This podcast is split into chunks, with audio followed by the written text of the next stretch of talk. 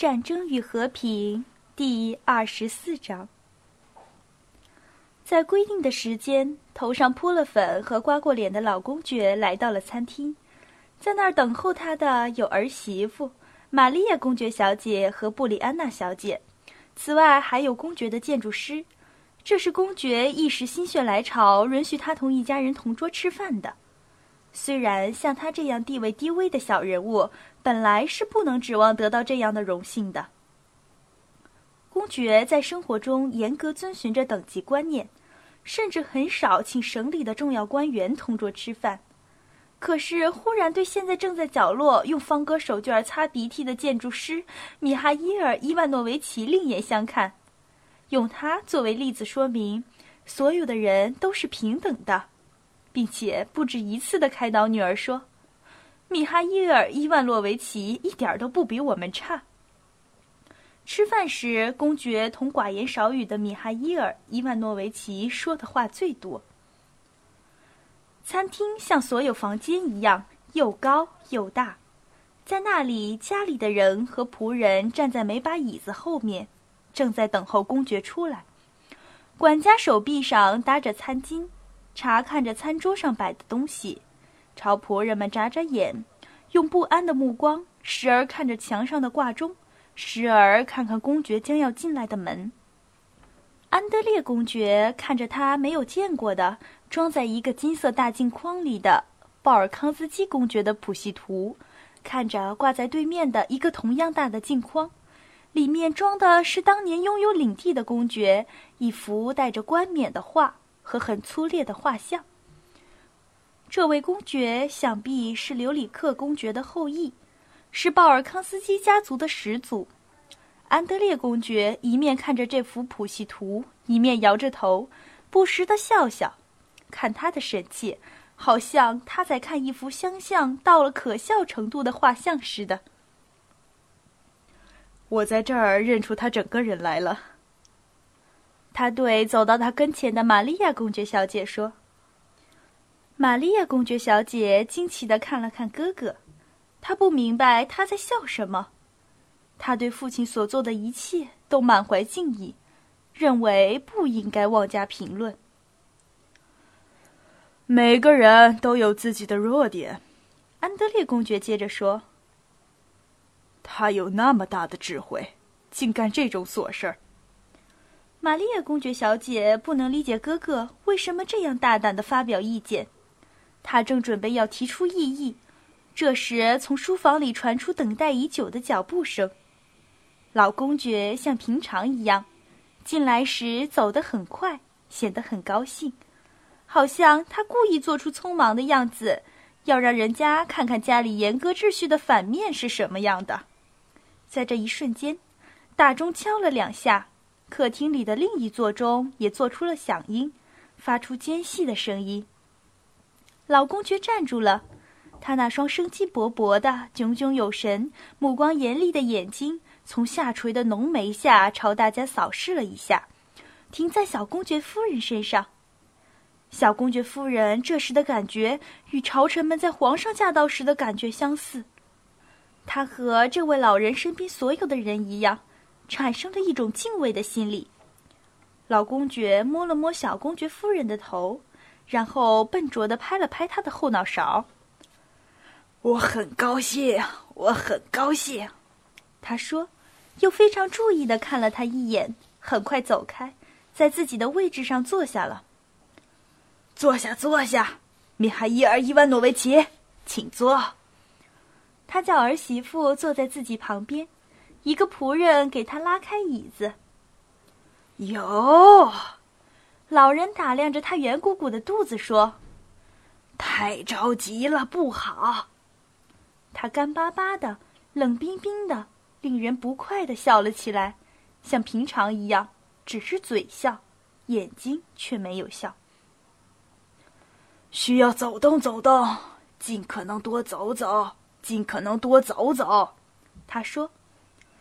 小公爵夫人没有听到，或者是不愿意听到他的话，他没有说话，看起来好像惶恐不安似的。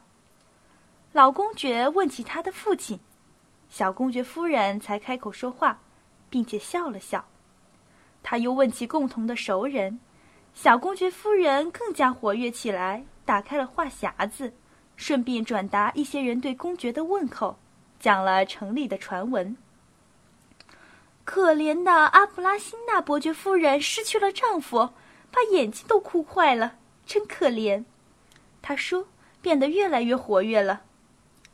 老公爵看到他越来越活跃，他的目光便变得越来越严厉。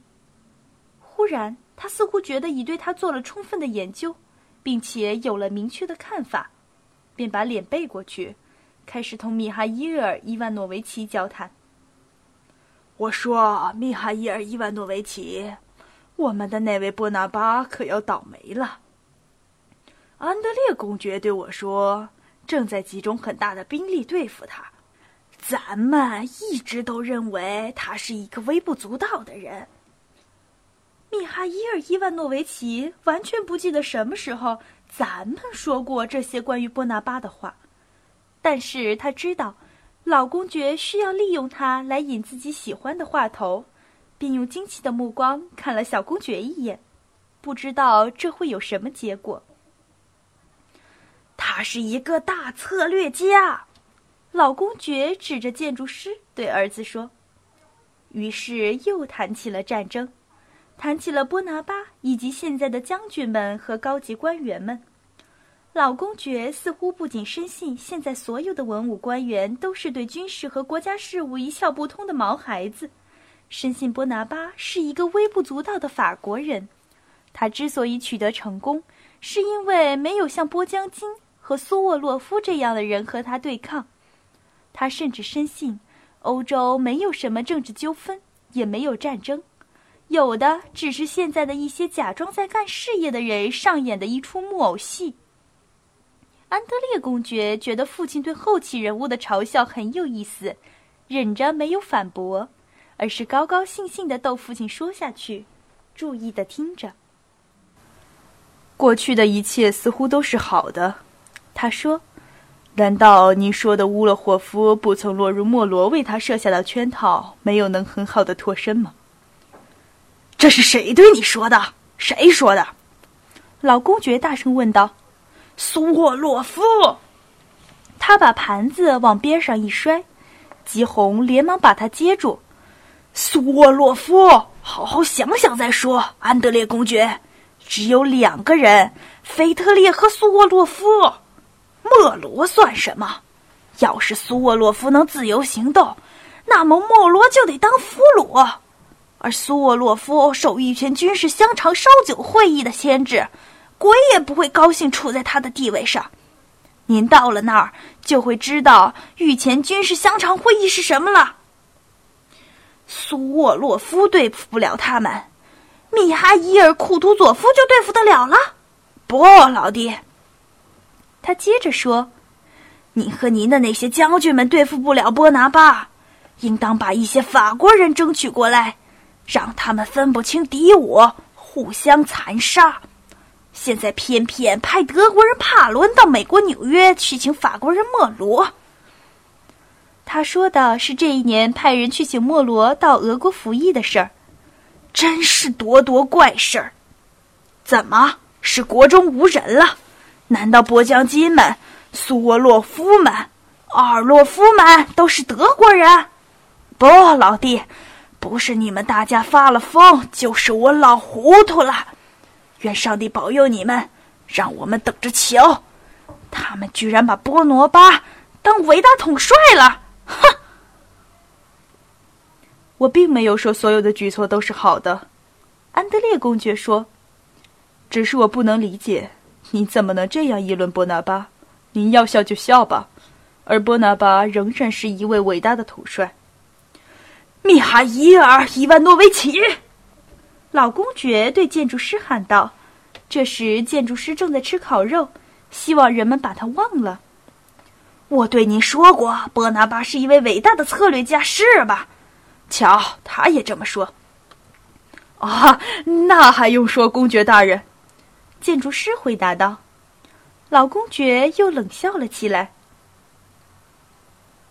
波拿巴生来有福，他的士兵都很出色，加上他首先进攻德国人，而德国人只有懒汉才不去打他们。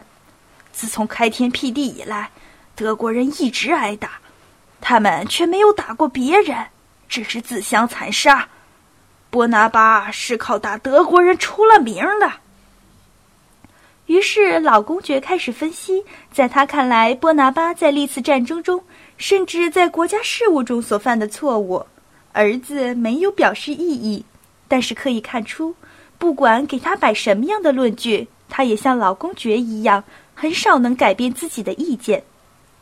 安德烈公爵听着，克制着自己，尽可能不提出反驳。他不由得对这位独自谪居山村多年的老人，能如此详尽和精细的了解和评论近年来欧洲的整个军事和政治政局感到惊讶。你以为我这个老头子不了解当前的形势吧？他最后说。而我脑子里一直装着他，我整夜整夜睡不着。你说。